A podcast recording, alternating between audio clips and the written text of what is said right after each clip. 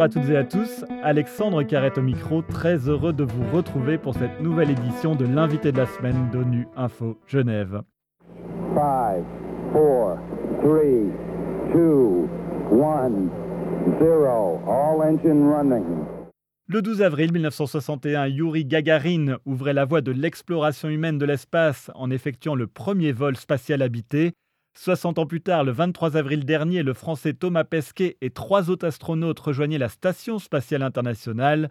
Entre-temps, la conquête spatiale a fait rêver et fait toujours rêver des générations d'enfants et de parents, tous rassemblés devant leur écran pour regarder en direct les premiers pas de l'homme sur la Lune ou pour assister au décollage des différentes fusées avec des yeux toujours aussi émerveillés par l'exploit humain et technologique que représente cette aventure dans l'espace.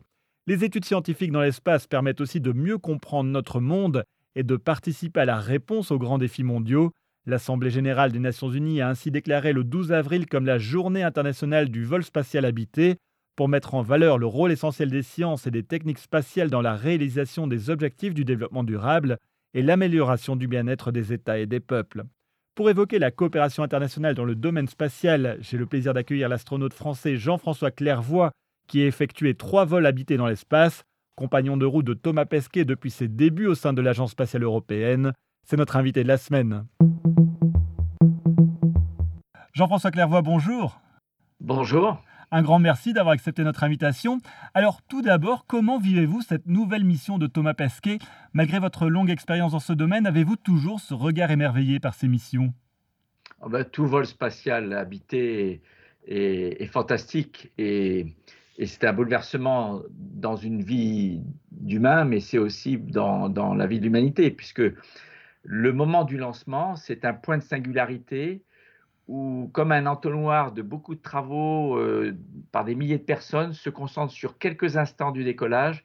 Et puis, une fois installé en orbite, on est stabilisé dans la durée, là pour à nouveau euh, travailler dans des domaines très vastes de la science, de la physique, de la médecine, et participer aussi à la préparation du savoir, du savoir-faire, des opérations pour les missions plus lointaines, plus longues vers la Lune et un jour vers Mars. Alors justement, vous pourriez expliquer concrètement comment ça se passe, cette mission dans la Station spatiale internationale? Que font les astronautes? Alors, la Station spatiale internationale, c'est un laboratoire de recherche euh, qui intéresse tous les domaines de la science, puisque tous les phénomènes euh, en physique des fluides, physique des matériaux, physique des particules, chimie, biologie, physiologie animale, végétale, médecine, astrophysique, euh, ont quelque chose d'intéressant à faire en apesanteur. Alors, les astronautes ne sont pas ceux qui font la recherche, ils sont opérateurs d'instruments scientifiques pour le compte de la communauté scientifique de chercheurs qui est au sol sur Terre. À 70% de leur temps, les astronautes donc activent toutes sortes d'appareillages scientifiques, pas mal automatisés, mais bien sûr, il faut changer les échantillons, les mettre dans des incubateurs, après dans des, des congélateurs. Parfois, l'astronaute est lui-même cobaye d'expérience médicale, mais maintenant, il ne pilote même plus la sonde échographique, il la place précisément et l'orientation de la sonde est pilotée depuis le sol par télécommande. Et 30% du temps qui reste consiste d'une part à faire du sport tous les jours, deux heures de sport par jour, et puis je dirais 20% du temps à entretenir la station spatiale en tant que maison et de laboratoire. Donc euh, changer les pièces euh, qui sont en fin de vie à l'intérieur, parfois à l'extérieur par des sorties dans l'espace, ou parfois simplement réparer quand il y a des pannes, puisque tout vaisseau spatial est complexe et quand c'est complexe, il y a forcément de temps en temps des pannes, ne serait-ce que des pannes de capteurs. Voilà. Est-ce qu'on peut dire que ces études scientifiques permettent de mieux comprendre notre monde ici sur la planète? Alors, il y a toutes sortes d'expériences. Donc, bien sûr, c'est beaucoup de physique fondamentale, mais il y a quelques applications, par exemple, par effet dérivé. Par exemple, les, techniques les plus avancées de chirurgie euh, de l'œil, qui évitent de porter des lunettes, sont dérivées de recherches dans l'ISS. Alors, dans le domaine de la médecine, qui est l'exemple le plus spectaculaire, on observe chez les astronautes des symptômes identiques à ceux qui seraient signes de pathologie pouvant être graves sur Terre, puisqu'on subit des changements du système osseux, musculaire, urinaire, digestif, cardiovasculaire, vestibulaire, visuel, immunitaire. Bref, vous amenez un astronaute dans un hôpital après son vol de six mois, sans préciser aux urgences, aux médecins qui reviennent d'espace. Après les premières analyses, leur impression est que cette personne est atteinte du sida, d'ostéoporose, de maladies cardiaques, de troubles de l'équilibre, de problèmes visuels. Mais chez l'astronaute, c'est normal. Et comme ça, ça fait beaucoup avancer la, recherche médicale. Et puis on peut dire aussi que de la station, on peut observer concrètement les effets, par exemple, du réchauffement climatique. On le voit de, là où, on est? Alors, de l'espace à l'œil nu, on voit euh, l'activité humaine. Vous voyez la déforestation, vous voyez les, les grands paquebots, les, les grands euh, tankers qui, qui lavent leurs cuves en pleine mer. Tout ça, ça se voit bien depuis l'espace. Mais on ne voit pas d'une mission à l'autre, dans une carrière d'astronaute, un changement. Par contre, vous comparez des photos prises par les astronautes des missions Gemini, Apollo il y a 50 ans par rapport aux photos des mêmes endroits pris aujourd'hui, et là, vous voyez vraiment la différence. Par exemple, Madagascar était essentiellement boisé euh, il y a 50 ans, mais aujourd'hui, euh, largement plus de la moitié de Madagascar est déboisée. Donc, euh, c'est d'une mission, de, de mission éloignée qu'on observe. Et, le réchauffement climatique, ce n'est pas quelque chose qui s'observe visuellement. Mais on porte à bord de la Station spatiale internationale des instruments qui étudient la Terre avec l'intervention parfois nécessaire des astronautes. Mais ce qui est le plus frappant à l'œil nu, euh, je pense, c'est lorsque vous regardez l'atmosphère vue sur sa tranche à l'horizon. L'horizon est à environ 2500 km de la station. Au-delà, on ne voit pas puisque c'est la courbure de la Terre fait que c'est derrière l'horizon. Mais quand vous regardez la limite qu'il y a entre la Terre et le fond noir du cosmos en arrière-plan, la petite couche qui délimite cette séparation, c'est la couche de gaz que constitue notre atmosphère vue par le côté. Et à l'échelle de la planète, c'est une couche de gaz extrêmement mince. Vous vous rendez compte de la fragilité du vivant, de la biodiversité dont nous faisons partie. C'est pas la Terre qui est fragile. Quand on dit que la Terre est fragile, c'est un abus de langage, c'est un raccourci. Quand, euh, vous voyez les ouragans, les volcans, les impacts d'astéroïdes qui montrent que la Terre elle a sa vie cosmique aussi, c'est un vaisseau spatial naturel qui se déplace dans le cosmos et qui subit parfois des impacts de gros bolides, vous vous rendez compte que la Terre, elle nous survivra c'est pas la Terre qui est fragile, c'est le vivant qu'elle abrite qui dépend de cette très fine couche de gaz et de son équilibre avec l'océan. Alors la station internationale est l'exemple concret de la coopération internationale dans le domaine de l'exploration spatiale. Alors comment se passe la cohabitation entre les astronautes des différentes agences? Alors, Ce qui est fantastique, c'est que depuis plus de 20 ans d'habitation continue, l'ISS est non seulement un grand succès de production de résultats scientifiques, mais de coopération à l'échelle internationale entre les cinq grands partenaires. Euh, alors les deux plus grands sont les Américains et les Russes, mais il y a aussi les Canadiens, les Japonais et l'Agence spatiale européenne, dont 10 pays membres parmi les 22 sont partenaires, sont, euh, sont impliqués. Et ça marche très bien. On se rend service mutuellement. Euh, on s'amène des pièces de rechange d'un segment russe à bord des vaisseaux américains ou vice-versa. On essaie de panacher quasiment tous les équipages. Alors, exceptionnellement, par exemple, il n'y avait pas de Russes dans le dernier équipage, mais à l'avenir, les Russes et les Américains sont d'accord pour essayer de faire en sorte que chaque vaisseau qui monte a au moins un représentant russe, un représentant américain, pour que, en cas de mise à pied d'un des vaisseaux de transport, on ne se retrouve pas dans une situation où il n'y ait aucun Russe ou aucun Américain. Donc, je dirais que le partenariat qui a l'intention de maintenir cette station habitée et en exploitation dans la durée, s'impose de partager des sièges à bord de leur vaisseau. Alors, il y a quelques exceptions, comme récemment le, vol du Crew Dragon, mais ça, changera bientôt. Et, ça se passe bien, c'est-à-dire que les astronautes en orbite travaillent comme des frères et sœurs, se rendent service et, s'entendent très très bien. On n'a pas connu le moindre conflit majeur depuis 20 ans, parce qu'on a appris aussi des missions longues des soviétiques des années 70, 80, où parfois il y avait des, des conflits interpersonnels. Donc on fait attention à la compatibilité.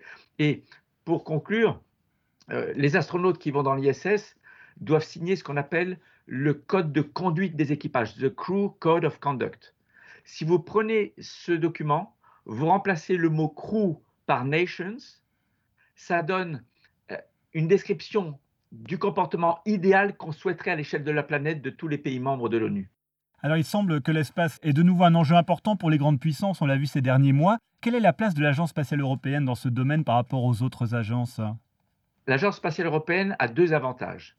C'est en soi, par nature, déjà le résultat d'une coopération internationale de 22 pays. Nous sommes les champions de la coopération. Et cette expertise nous a permis de développer avec succès des coopérations avec toutes les autres grandes puissances spatiales. Nous avons une coopération avec les Américains, avec les Russes, avec l'Inde, avec les Chinois. Il y a des expériences européennes qui sont déjà montées à bord des vaisseaux habités chinois. D'ailleurs, il y a des accords cadres qui permettent éventuellement un jour un, vol conjoint d'Européens avec des Chinois. Donc, on s'entend bien avec tout le monde parce qu'on a développé cette spécialité de savoir déjà s'entendre entre nous. Et c'est pas facile. Je vous assure que c'est pas facile. Et par ailleurs, euh, l'autre avantage, c'est que nous sommes dans tous les domaines du spatial. Nous sommes la seule agence spatiale au monde qui couvre tous les domaines de l'astronautique, les lanceurs, les satellites d'observation de la Terre, les satellites d'observation de l'univers, les sondes interplanétaires, les vols habités. Euh, nous développons les satellites euh, pour l'Union européenne de navigation, de météorologie. Donc voilà, c'est notre spécialité et au plus haut niveau. Nous sommes au niveau technologique euh, avec un savoir-faire et un savoir-faire faire, parce que je rappelle qu'une agence spatiale a pour but de faire faire par l'industrie, de développer un tissu industriel compétent, on a euh, réussi les missions les plus difficiles qui existent, au point qu'on a régulièrement les, les, félicitations de nos partenaires. Quand on pose euh, une sonde sur le noyau d'une comète, quand on pose Huygens à 1,4 milliard de kilomètres de la Terre sur la plus grosse lune de Saturne, Titan, lorsqu'on réussit euh, l'assemblage de la station spatiale, tous les équipements, tous les éléments que l'Agence spatiale européenne a construits et a amenés vers l'ISS fonctionnent parfaitement. Et un avantage très important, tous les euros dépensés par l'ESA sont dépensés en Europe. C'est un domaine dans lequel il n'y a aucune délocalisation. Alors à Genève, ici, il y a la conférence du désarmement qui veille notamment à prévenir une course aux armements dans l'espace. Certaines puissances développent des programmes d'armement justement dans l'espace extra-atmosphérique. Est-ce que cette militarisation de l'espace vous inquiète? Oui, bien sûr, les astronautes euh, sont tous totalement défavorables à l'installation d'armes dans l'espace, mais il faut bien comprendre que derrière le terme militarisation de l'espace, il y a plusieurs interprétations. Il y a passer par l'espace momentanément. C'est le cas des missiles euh, intercontinentaux balistiques euh, depuis longtemps. Donc, euh, si on appelle ça militarisation de l'espace, ben, elle existe depuis plusieurs dizaines d'années. Mais maintenant, installer des armes dans l'espace, c'est-à-dire des concentrés d'énergie qui permettent, soit par laser, soit par des sortes de canons sophistiqués, de détruire d'autres satellites, ça n'existe pas. et j'espère que ça n'existera jamais. Mais les astronautes ne sont pas favorables puisque nous sommes la démonstration de l'intérêt de cet univers extra-atmosphérique d'être un terrain de très bonne entente sur le plan scientifique, technique et opérationnel. Dernière question, Jean-François Clairvoy. Quel est le prochain grand défi dans le domaine de la conquête spatiale? On parle beaucoup d'une mission habitée sur Mars, mais est-ce qu'il y en a d'autres?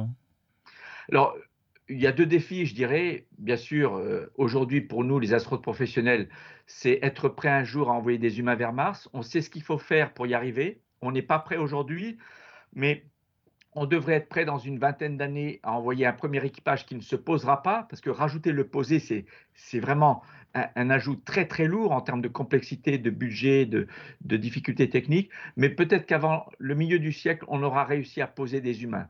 Euh, j'espère être vivant quand ça arrivera. Euh, un autre challenge qui, à mon avis, est plus ambitieux encore, c'est donner accès à l'espace à un plus grand nombre.